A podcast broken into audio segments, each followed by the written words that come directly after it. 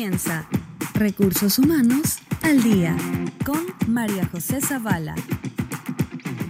Hola, ¿qué tal? Espero que se encuentren muy bien. Bienvenidos a otro episodio más de Recursos Humanos al Día. Hoy tenemos una invitada especial, Andrea Guayo Maruri, quien tiene más de 15 años de experiencia en el área de recursos humanos con enfoque en desarrollo de personas. Andrea tiene experiencia en compañías nacionales como multinacionales, lo cual le ha permitido tener distintas experiencias y percepciones sobre el desarrollo de personal y la cultura organizacional. Andrea, qué increíble tenerte en este espacio y que por fin eh, podamos coincidir realmente y que, podamos conversar. ¿Cómo estás? ¿Cómo estás, María José? Muchísimas gracias. Sí, finalmente, mira, la pandemia nos ha ayudado y vía Zoom podemos eh, contactarnos. Muchísimas gracias por la invitación, Majo. Qué increíble, qué increíble, André, realmente es tenerte acá y poder conversar contigo, teniendo en cuenta que ambas nos dedicamos al área de recursos humanos. ¿Nos podrías contar un poquito de tu trayectoria y cómo llegaste a interesarte en esta rama? Me encanta esa pregunta, Majo, porque me encanta, me encanta responderla. A ver, les cuento. Mi trayectoria empezó a los 18, 18 años. Empecé trabajando en City eh, como pasante. Empecé como pasante y me quedé casi cuatro años y medio en, en, en esta compañía en el área comercial. Luego trabajé en una compañía de asesoría financiera y en el 2005, a mis 25 años, cumplí uno de mis mayores sueños, que era ser trainee en una compañía multinacional. Entonces me fui a vivir seis meses a Brasil para aprender todo el negocio durante esos seis meses, para luego venir acá al Ecuador y escoger una de las, de, las unidades donde, donde yo, donde yo me quería desempeñar la verdad es que el gerente de acá de recursos humanos, inclusive yo, pensábamos que íbamos a elegir, que iba a elegir el departamento financiero. Sin embargo, estando en mi entrenamiento, conocí más a profundidad recursos humanos, gente y gestión, como se llamaba ya, y me quedé enamorada de, la, de esta unidad, porque me di cuenta que no era una unidad que solamente eh, pagaba la nómina o te hacía llamamos, llamados de atención, que me wifi, o eventos, sino eh, iba más allá, es una unidad estratégica que, eh, que, te entrega las herramientas necesarias para el desarrollo de la gente, para fortalecer la cultura y un sinnúmero de cosas. Entonces elegí, y si me están escuchando los jóvenes, les cuento o, les, les, puedo aconsejar, tomen la decisión, si ustedes están, eh, no sé, han estudiado siete años en medicina, pero al octavo año se dan cuenta que su, que su pasión es arquitectura, adelante, vayan por lo que les por lo que les apasiona. Yo eh, tengo, tengo ya eh, casi 15 años trabajando en recursos humanos y la verdad es que no me, no, no me he equivocado. Y actualmente trabajo en Produbanco, ahora sí en el área de recursos humanos también, y feliz de la vida. Sabes que yo, eh, que estoy obviamente entrevistando siempre a mucha gente, siempre me topo con eso, ¿no? Hay gente que realmente dice, ¿sabes qué? Mira, estoy en el área de finanzas porque ya, porque es donde tengo experiencia, pero yo me muero por entrar a trabajar en el área de marketing. Entonces yo siempre hago las preguntas y yo digo, bueno, tú estás dispuesto también a retroceder un poco, aunque te cueste un poco retroceder para aprender del área de marketing. Entonces ahí ya toca tomar la decisión y si es el área que te apasiona, pues listo. Si ahorita estoy ocupando un cargo de, no sé, un cargo de coordinador, pero me ofrecen un cargo de analista, listo, me voy hacia analista porque quiero aprender. Y tengo la actitud para poderlo hacer, pues no. Y a veces un, un, retroceso, para, un pasito para atrás, quizás es para tomar impulso. Y te nuevas cosas. Así es. Ok, qué chévere, qué chévere, André, de, de, de poder conversar y de, y de, que nos cuentes un poco cómo arrancaste en esta área. Eh, cuéntame un poco, André, eh, hay muchas personas que quizás, como me decías hace un rato, ven al Departamento de Recursos Humanos como las personas que pagan la nómina y que contratan al personal o el típico memo al file. Pero ambas sabemos, ¿verdad?, que esta área es mucho más estratégica, que es lo que estábamos hablando hace un rato. Eh, ¿Qué me puedes contar un poco de, de, lo que me estás diciendo, ¿no? de cómo el Departamento de Recursos Humanos es crucial dentro de una organización y trabaja tan de la mano con el, con el gerente general o con el, o con el o con el CEO de la, de la organización. ¿Por qué tú crees que es un área tan estratégica dentro de una organización? Bueno, sí, sí, Majo, justamente, mira, eh, como yo te comentaba al inicio, yo no había estudiado eh, recursos humanos y, me ha tocado aprender, ¿no? Y una de, las cosas que, que, aprendí fue la evolución de recursos humanos, obviamente, ¿no? Al inicio era eh, justamente pagar la nómina, muchos años atrás pagar la nómina, y la, la, parte administrativa. Luego ya un poco te convertiste en la, en, la unidad en que eh, mandaba al personal a capacitaciones, al desarrollo, contratabas a las personas. Y ya hoy en día eh, te convertiste en un socio estratégico. Ya ahorita somos socios estratégicos, por eso es que algunos cargos en, recursos humanos ya se llaman business partners. Entonces, es súper eh, interesante porque el business partner o el socio estratégico tiene que ver al negocio de afuera hacia adentro. No sé si, si, si les pasa o, te ha pasado que tú estás en la, en la empresa y tú dices, a ver, como recursos humanos yo creo que el área de ventas necesita aprender negociación. Sí, negociación. Y tú ya armas tu plan increíble y les das el, entrenamiento a las personas en, en negociación y ups, te das cuenta que no era eso lo que le faltaba, sino otro tema. ¿Y por qué nos pasa eso? Porque no vemos, no conocemos el cliente, no conocemos el negocio. Por eso es tan importante de afuera hacia adentro tomar esa decisión.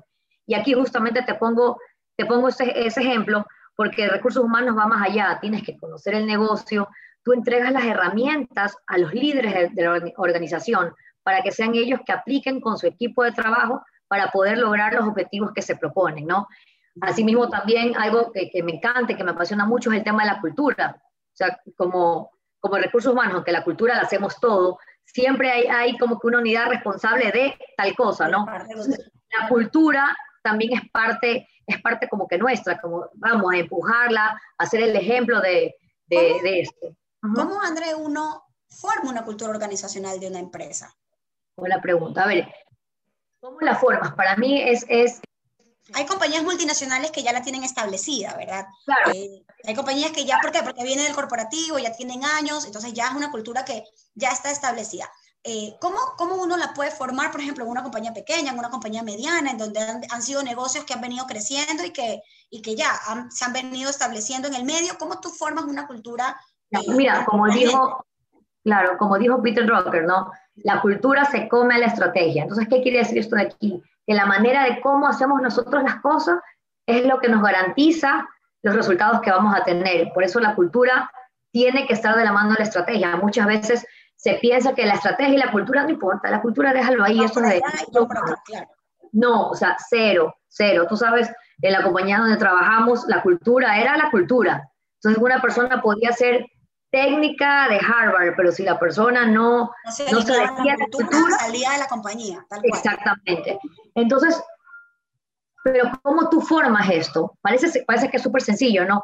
Pero igual tienes que comenzar, eh, tienes que comenzar a ver, obviamente, el CEO y, su, equipo, qué quiere, la hacia dónde vamos y qué necesitamos de esta, de esta compañía, ¿no? De la compañía necesitamos que la gente sea ágil, la atención al cliente sea, sea lo primero, personas positivas, con todo, con esos valores, con esos atributos, tú tienes que comenzar a vivirlos y no hay nada más sencillo, aunque a veces cuesta y es un reto, poder ser el ejemplo de los demás. Entonces, tienes que ir construyendo en el día a día, porque nuestra cultura son nuestros comportamientos. Entonces ahí tú vas formando poco a poco. Y obviamente eh, ser eh, actividades de activación para recordar la cultura, que haga una canción, que en cada reunión alguien, el, el, director, el gerente que lleve la reunión o cualquier persona hable de un atributo cultura, cultura, cultura, cultura, cultura. Y le vas, y le vas metiendo como que ese bichito a la gente de, de los, estás viviendo los valores organizacionales conforme como tu giro de negocio va rodando, ¿no? Y es algo, y es algo obviamente que no, que, que, no muere, que eso está ahí, o sea, no hice el evento de cultura y ya no hago nada, nada, o sea, eso es día a día, machacar y machacar. Grabar cerebro, grabar cerebro. Así es, algo que yo digo siempre es súper importante, la cultura es hasta el lenguaje que tú hablas.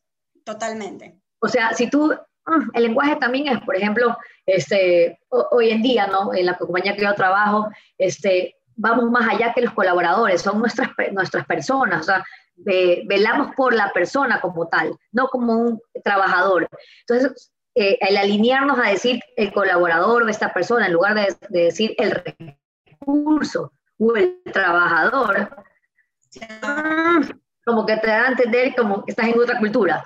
Entonces, todo esto aquí involucra, son detallitos que hacen la diferencia. totalmente también, nosotros que lo vivimos, por ejemplo, en, estas compañías más grandes, ¿no? Tener esa cultura de puertas abiertas, ¿no? En donde no tienes al asistente que tienes que sacarle la cita para tú poder hablar con el gerente de la unidad de negocios, sino que simplemente saber que tú tienes también esa apertura de que tú puedes llegar a la gente, porque yo creo que una de las claves para que una comunicación sea efectiva dentro de, de una organización viene de la parte también, de, viene de la mano de la cultura, ¿no? Y de que esa comunicación que viene de arriba sea desdoblada sumamente bien a los líderes y que esos líderes luego la puedan desdoblar hacia abajo para que todo vaya como en, todo vaya en cascada, ¿no? Y el mensaje, y el mensaje llegue al cual sea el mismo y que no se vaya cambiando en el camino.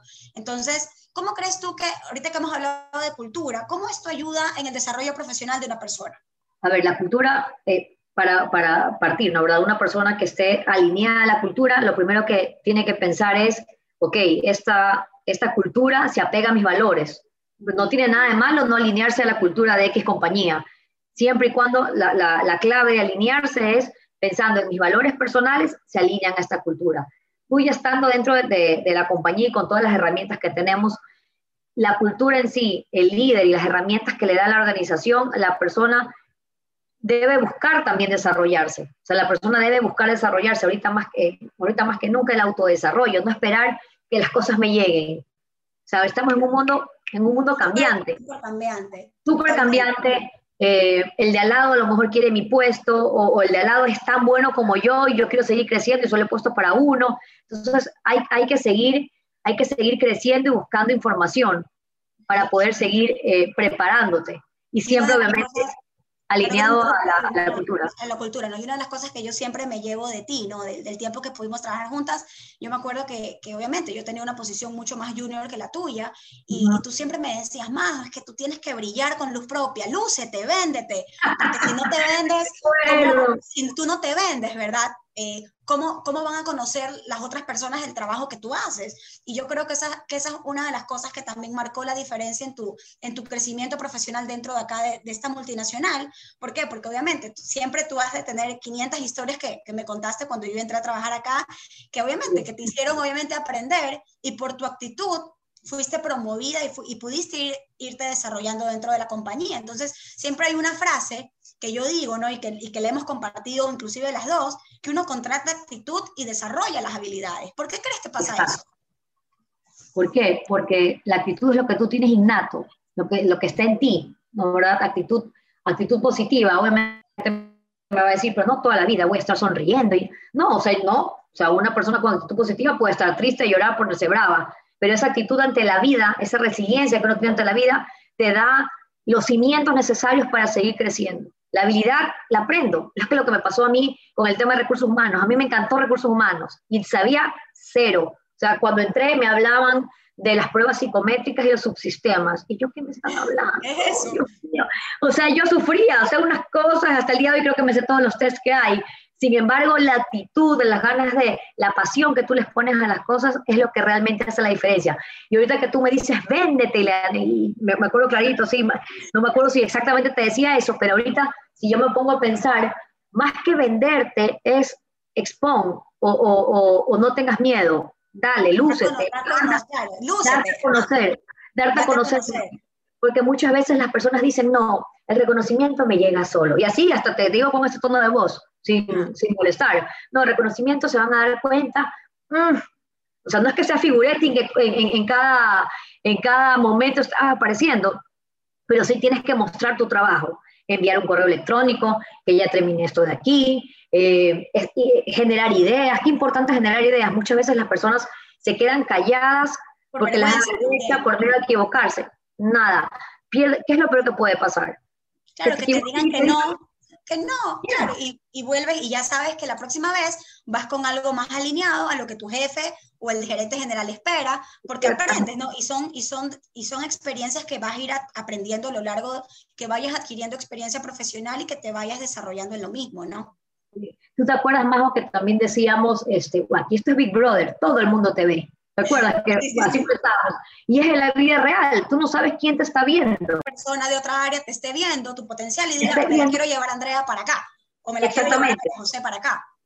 Y hoy día justamente estábamos conversando con, con una persona que me decía que una persona eh, le iba a dar feedback porque en todas las reuniones que va, no opina. Y cuando le dices, dame tu opinión, dice, ok, voy a consultar con mi jefatura. Ya, entonces, no.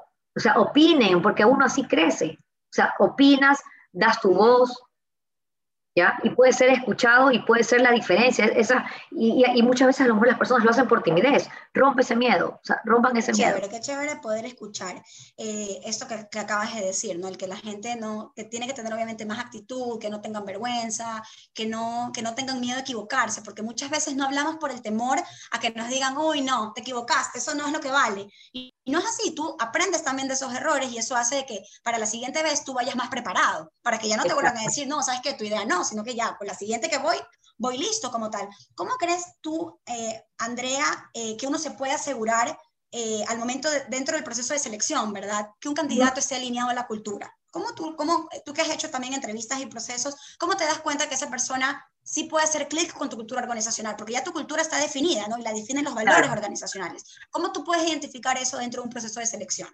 Hablando técnicamente, te diría por la entrevista de competencias y mis preguntas personalizadas yo las voy a hacer de acuerdo a los atributos o, valores que yo tengo, de los comportamientos que requiere la compañía. Y, le, y más que nada, no le pregunto historias a futuro, sino más pasadas, cómo, cómo se desempeñó en el pasado, cómo lo hizo, ¿verdad? Entonces ahí tú más o menos ya tienes una idea. Sin embargo, lo que no falla, lo que yo digo es el feeling. Ese sí, feeling que tú tienes con la, con, con la persona, mm, cómo te mira, cómo cuando llega a la oficina, cómo está esperando, la cara que tiene, saluda o no saluda, parece básico, oye Andrea, está dando el saludo. ¿Cómo te dan la mano, verdad? ¿Cómo te dan la mano? Ahorita, el lenguaje corporal. Por supuesto, ahorita estamos en Zoom, ¿verdad? Hay algunas entrevistas en Zoom, tú te das cuenta, o sea, eh, yo también, este, mucho de la, de la buena vibra, la mala vibra, tú, tú sientes la energía de la persona hasta en el Zoom. Correcto. Cómo, cómo se sienta. Tuve una entrevista una vez con una persona que estaba recostada en la silla Claro, no, pero es que todo, todo, comunica realmente, o sea, sea que tengas una entrevista presencial o, o, estés hablando por medio de Zoom, yo siempre la gente cuando tiene, cuando, como yo hago procesos de selección, ¿no? cuando mando a, a, a los candidatos, a, a, donde los clientes, yo siempre les digo, por favor, eh, cuando se conecten por Zoom, igual hagan de cuenta que es una entrevista presencial, su vestimenta igual que sea como que formalita, peínense, eh, traten de no tener distractores ni ruidos que les permita tener una buena conectividad, porque exactamente, o sea, todo, absolutamente, aunque estés tras una pantalla, hoy en día que nos hemos digitalizado tanto, todo, absolutamente todo comunica. Exactamente, todo, tal cual. Y obviamente a veces, a veces pasa, obviamente, eh, eh, que la persona va vestida a lo mejor para, eh, no, no de acuerdo a la, a la, cultura. Sin embargo, antes yo decía, oh, no está vestido como para la compañía, no leyó, no leyó cómo éramos. Antes es así yo jugaba, ¿sabes? que yo decía, pero he aprendido a darle una oportunidad, porque quién sabe, a lo mejor esta persona, no sé, tuvo algo que hacer, no se pudo cambiar, o ponerse el terno, o ponerse el jean y la camiseta. Entonces le das, y puede ser que esté una persona en jean y camiseta y sea una persona súper formal y a la vez informal, que, que se pueda adaptar a la cultura o viceversa. Entonces, obviamente eso no quiere decir que puedes ir sí, todo... Sí, sí, tú puedes dar, yo tú, tú puedes dar la oportunidad Claro, o sea, tú puedes, yo sí creo que tú puedes dar la oportunidad, pero siempre es bueno igual como candidato revisar, porque eso habla mucho también de ti, ¿no? Del interés que tú puedas tener en la posición. ¿Sabes qué? Me metí, big, ah, ok, esos son los valores que ellos tienen. Eh, ahorita tú en internet tú encuentras todo. O sea, puedes encontrar absolutamente todo y, y, esas también son una de las cosas que yo siempre recomiendo a las personas previo a ir a una entrevista, ¿no? Revisen qué persona las va a entrevistar, eh, revisen la misión, la visión de la compañía, revisen un poco en redes sociales la, la, cuál es la cultura que tiene esta compañía, para que obviamente sepan a dónde van, porque es importante, o sea, sí te dice mucho cuando un candidato tú ves que tú estás conversando con él y le dices, bueno, cuéntame, ¿qué más sabes de nosotros? Y la persona por lo menos sabe un poco del giro de negocio eh, al que está yendo, ¿no? Me parece que eso es súper, súper importante, André. Este, qué interesante y qué, y, qué, y qué chévere poder hablar contigo de temas de, de, cultura, porque muchas veces las personas ven esto por encima y no se dan cuenta lo importante que es para una organización, ¿no? El leer una misión, el leer una visión. ¿Qué actividades dentro de la empresa pueden hacerse para ayudar al desarrollo profesional?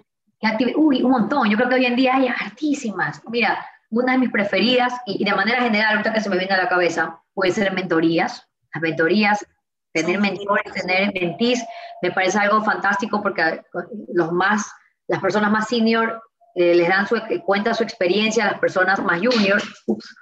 Eh, el coaching, ahorita comenzó a tener conferencias de diversos temas. Obviamente no te, no te hablo de conferencias magistrales que te demores dos horas, unos 45 minutos basta. Y, ¿qué más?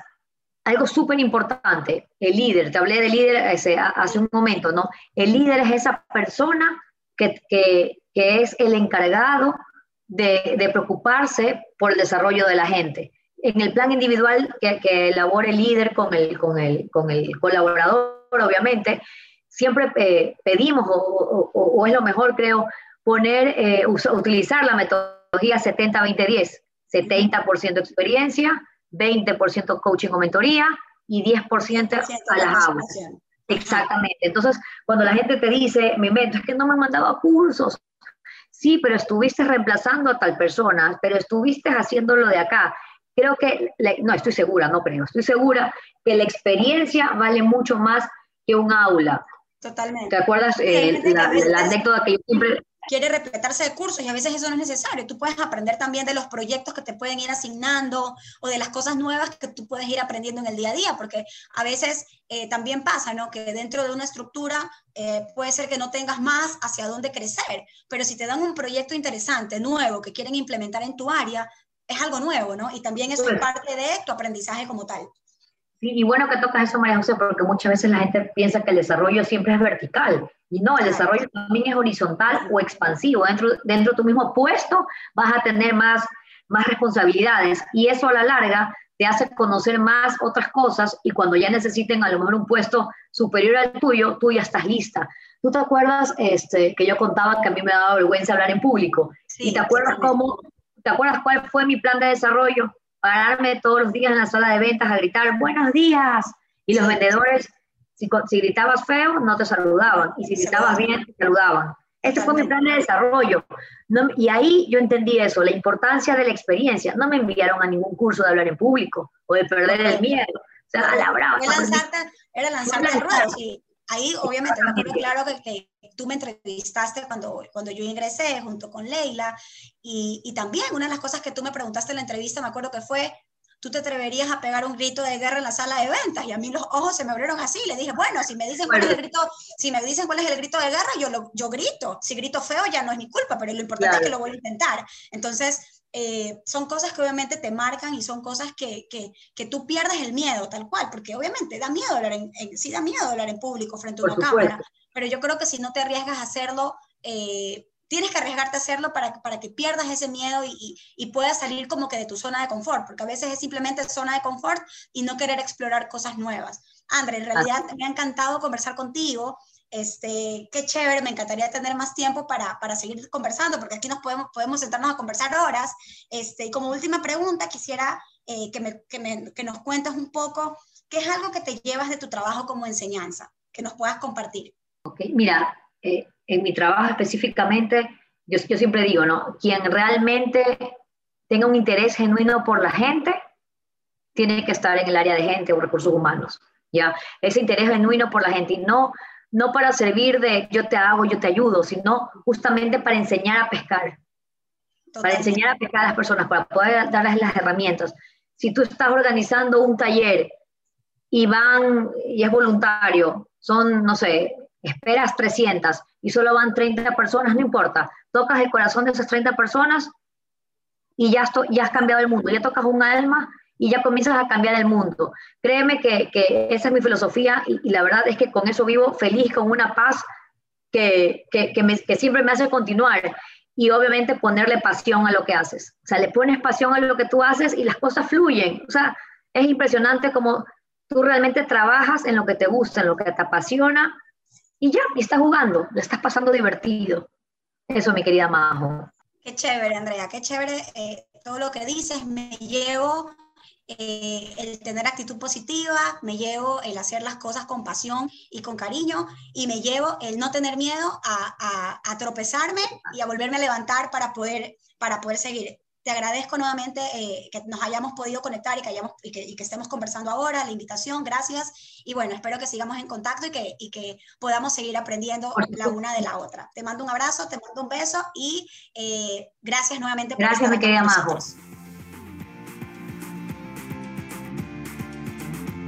Aquí finaliza nuestro podcast. no olvides seguir la cuenta de LinkedIn de nuestra host María José Zavala para que conozcas más detalles de nuestro próximo episodio. Deja tus preguntas para que sean resueltas por nuestros invitados expertos.